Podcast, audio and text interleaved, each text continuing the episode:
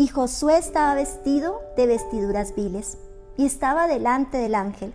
Y habló el ángel y mandó a los que estaban delante de él diciendo, quitadle esas vestiduras viles.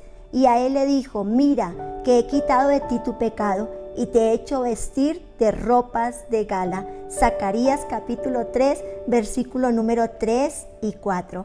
Cambie sus vestiduras.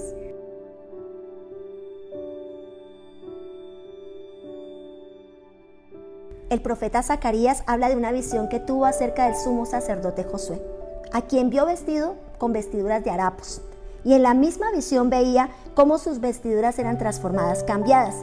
El hijo pródigo llegó con harapos, ¿te acuerdas? No se podía justificar ante su padre por la clase de ropa que llevaba, pues ellas eran la expresión de cómo había desperdiciado, desaprovechado su gran herencia se alejó de su casa paterna y estuvo recibiendo toda clase de golpes que la vida da. Le propinaban ciertas situaciones como consecuencia del pecado. El pecado que cometía cada día hacía sus vestidos más harapos, más raídos. Su condición espiritual se reflejaba a través de su ropa.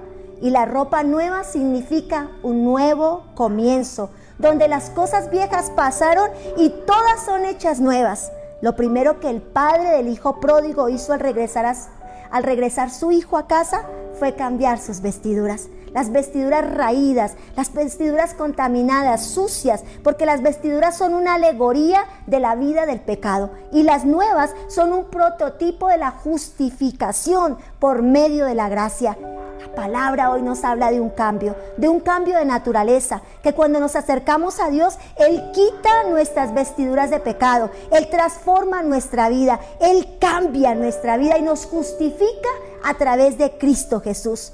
Yo sé que muchos no se han acercado al Padre porque piensan que los van a discriminar, que les van a recriminar por sus decisiones o a juzgarlos por sus errores. Pero recuerda algo, recordemos algo, una de las palabras que mejor define el carácter de Dios es la palabra Padre.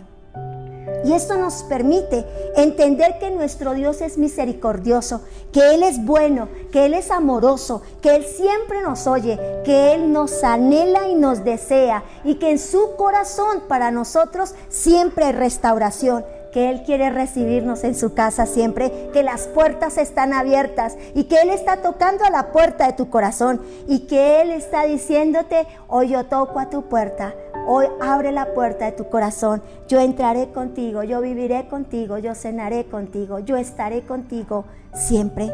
Cambia tus vestiduras.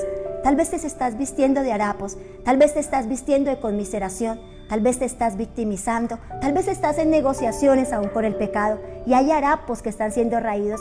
Hoy es el día para que recibamos un nuevo vestido. Gracias Dios Todopoderoso.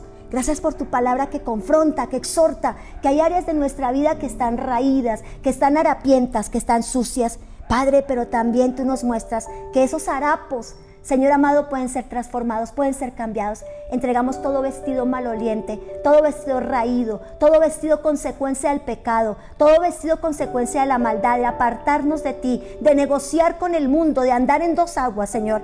Hoy entregamos, reconocemos, Dios Todopoderoso, que hemos, hemos ensuciado nuestras vestiduras, que somos esos hijos pródigos, Padre de la Gloria, que hemos negociado con el mundo y el mundo nos ha pagado mal, pero que hoy en tu nombre recibimos esas vestiduras de salvación, recibimos esas vestiduras de gozo, recibimos esas vestiduras que tú has determinado para nosotros. Tu gracia, tu misericordia y tu bondad. En tu nombre Jesús.